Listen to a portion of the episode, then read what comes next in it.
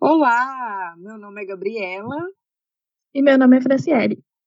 E nós somos o podcast Universo Surtadas, um podcast sobre crises e surtos na universidade.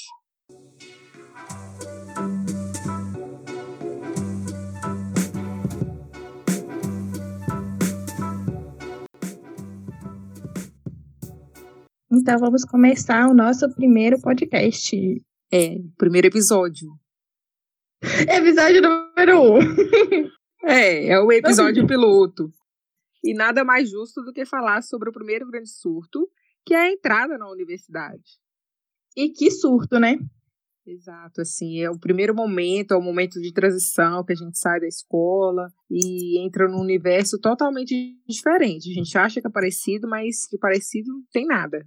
Tudo diferente. O lugar, as pessoas, os professores, abordagem, e a gente chega com uma visão completamente diferente. Algumas pessoas chegam pensando que é como a escola, outras pessoas já chegam pensando que é festa, só o que ele via dos filmes, mas chega lá e é completamente diferente. Nunca é o que você imaginou. É, gente, se tem uma coisa que a faculdade é diferente, é dos filmes, tá? Principalmente dos filmes americanos, né? Mas eu acho que, assim, a grande novidade, o grande surto, primeiro, pelo menos para mim, né, foi as novas amizades, porque eu que vinha de um colégio que eu estudei a vida inteira, sempre tive os mesmos amigos, assim, então fazer novas amizades, encontrar novas pessoas, isso aí foi o primeiro grande surto, porque eu achei que eu não ia ter condições de fazer isso. Né? E a gente tem que fazer, porque a gente tem que fazer trabalho em grupo, né? A gente tem que conviver com as pessoas todos os dias. Então, querendo ou não, a gente tem que fazer novas amizades. Novas amizades e novas inimizades, né? São muitas pessoas diferentes, é, de lugares diferentes, de estilos completamente diferentes, e a gente chega e às vezes a primeira coisa que a gente cria é uma inimizade também acontece, né? Não, não posso julgar. Com certeza, como em todo lugar, temos amizades e inimizades. E aí eu acho que o segundo grande surto depois das amizades já vem a questão do trabalho em grupo, porque né, tá interligado. Você precisa fazer amizades para você fazer um trabalho em grupo, porque se tem uma coisa que a faculdade faz, gente, é o trabalho em grupo.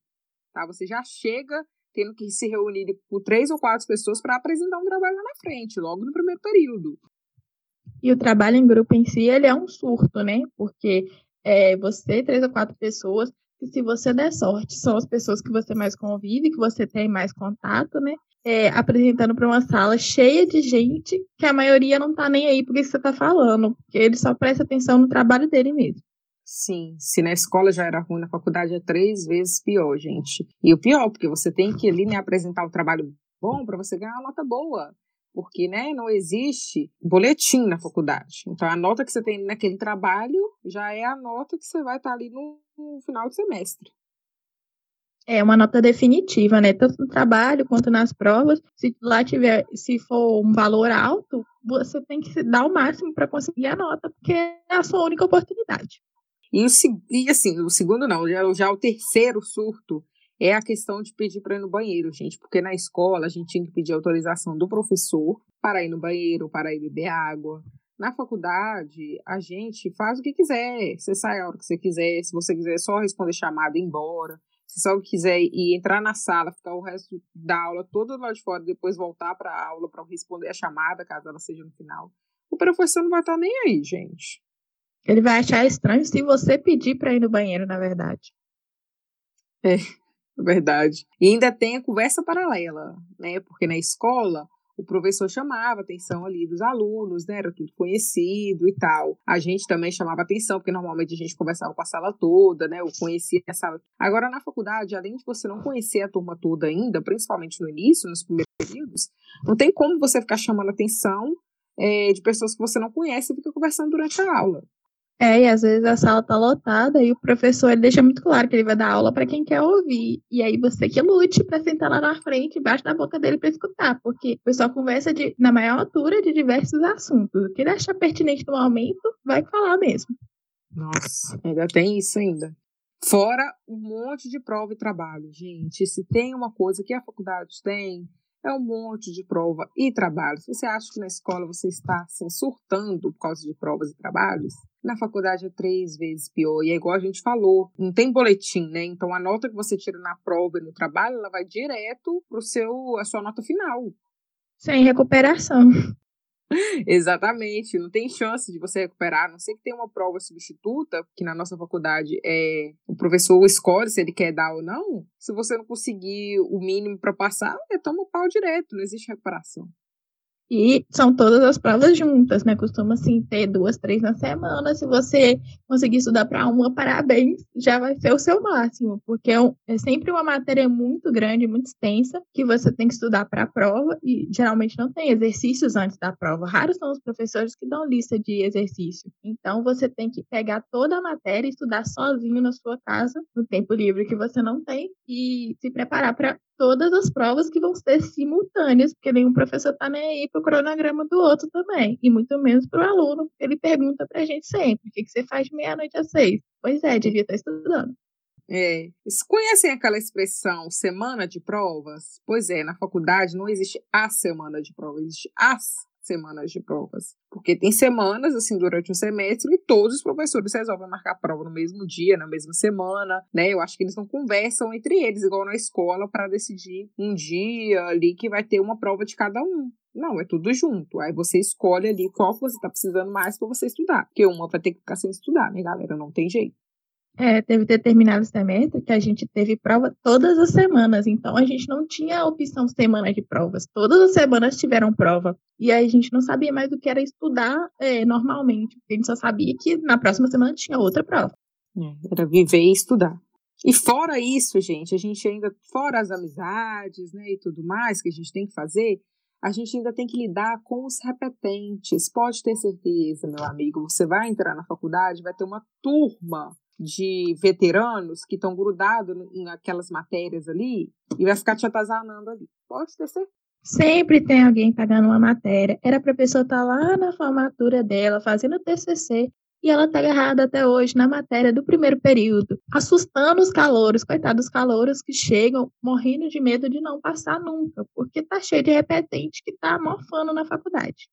É, porque ainda tem isso, além da pessoa ser repetente, né, ela tá ali repetindo aquela matéria, sabe-se lá quantas vezes, ela ainda fica assustando a gente. Fala, nossa, você não vai conseguir passar. Nossa, de 20, duas pessoas passam. Nossa, essa matéria é impossível. E aí a gente já vai com medo, a gente já chega com medo, você já estuda com medo, e sabe? E no final a gente vê que nem era tudo isso, entendeu? Era só um, um, um apavoramento dos veteranos, mas porque eles não conseguiram passar. Inclusive, essa é a habilidade máxima dos veteranos, que é botar medo nos calouros, né? Geralmente chega o pessoal da Atlética, do diretor acadêmico, e fala: não, gente, a faculdade não é só estudar, você também pode ir nas festas, não precisa ficar é, super focado nas provas. Deixa de ficar focado numa, na primeira prova para você ver se não afunda. Às vezes vem, e, e esses todos que chegaram para te falar para ir na festa são todos esses que estão repetindo as matérias. Porque tem que ter uma prioridade. A deles não foi estudar, né?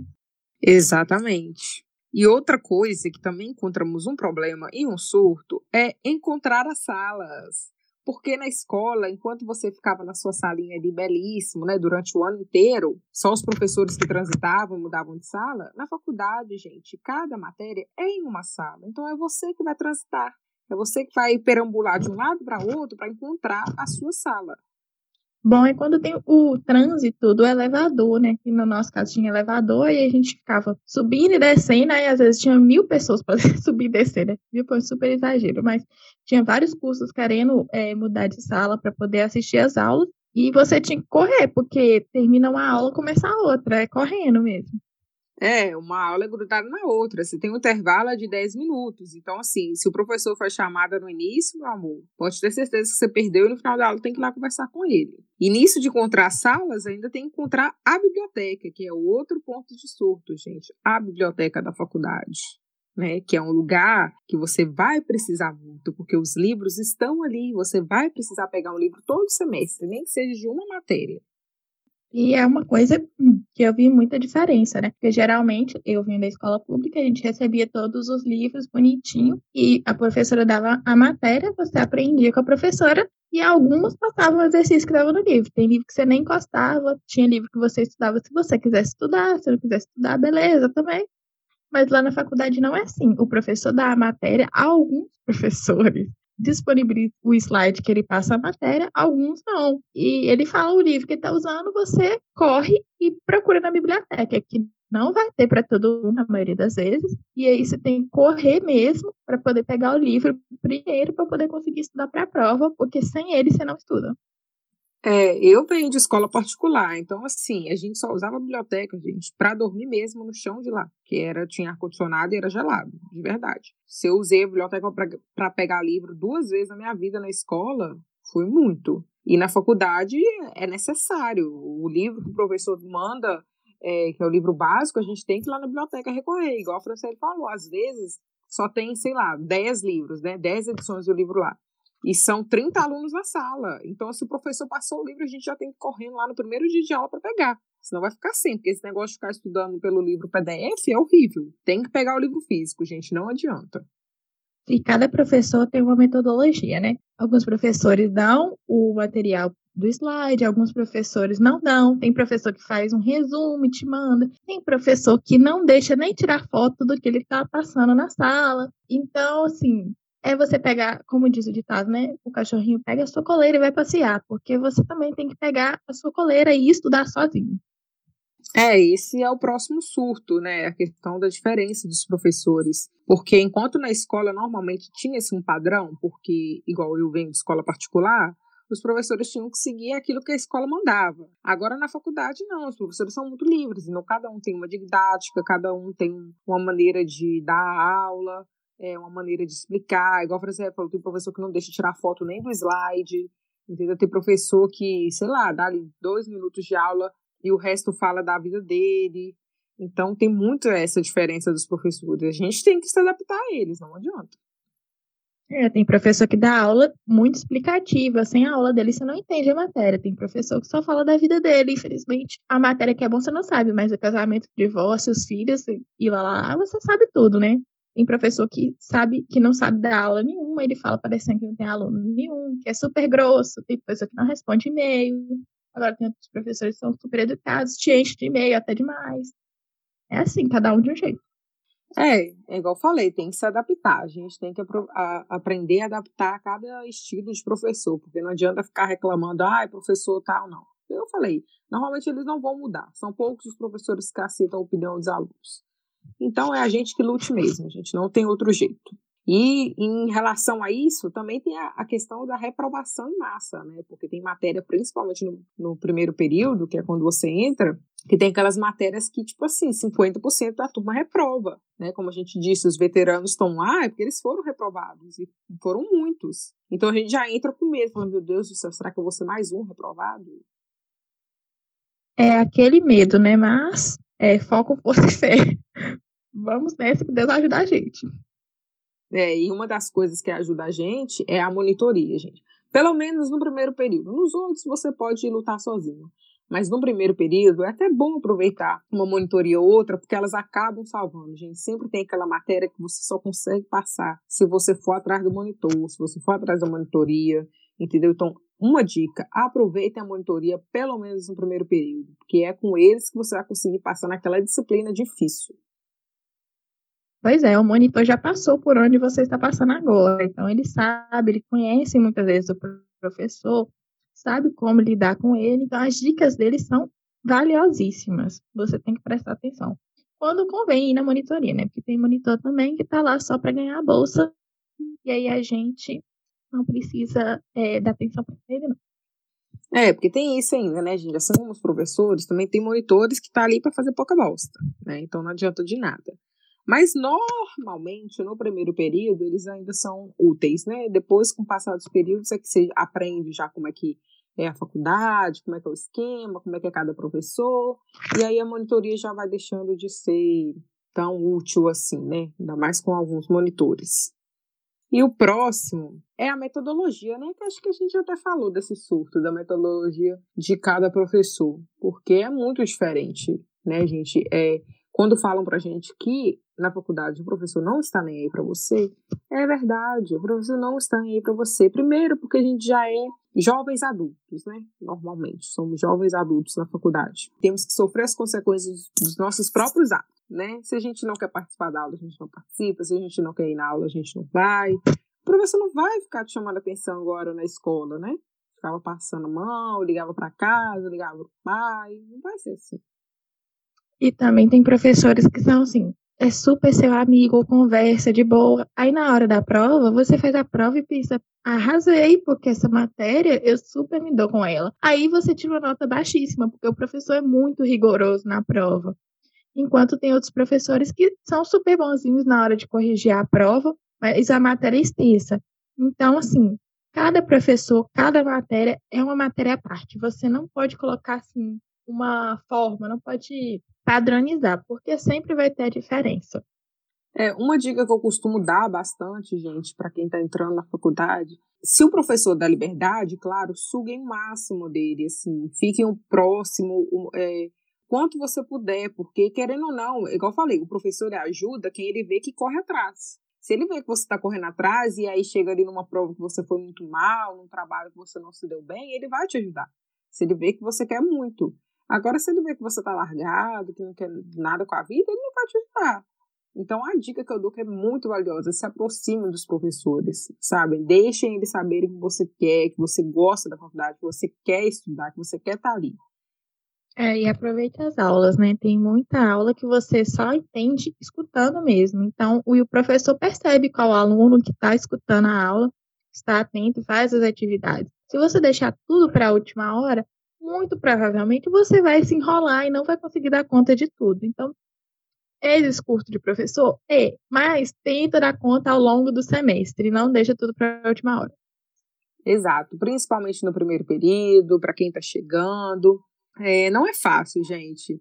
Essa coisa de sonho de faculdade, ai, de tudo é lindo, ai, é só festa, ai, atlética, isso é coisa para boi dormir. A faculdade real mesmo, assim, claro, se você tem um objetivo na sua vida que é, nem que seja pegar o diploma, é difícil, não é fácil. O primeiro período, então, assim, as matérias são muito difíceis, independente do curso, gente, independente da faculdade, independente do curso, é, é difícil, porque, como eu falei, é um momento de transição. Você está saindo ali normalmente, você está saindo da escola, né, do cursinho, o que for, está ali entre os seus 18 e 20, 21 anos, e é uma novidade, é uma nova etapa. Então, você tem que você vai passar por ela, mas não vai ser fácil. E também não adianta você ir pensando que você vai gostar de tudo, né? Porque a gente tem a ilusão que a gente está indo estudar o que a gente quer, a, o curso que a gente quer, então você vai ter matérias do nosso interesse. E não é assim.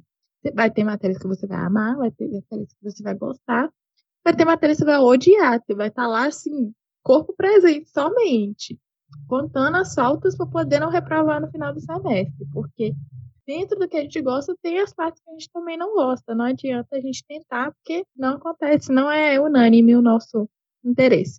É, exato. E você falou das faltas, tem essa coisa também da responsabilidade.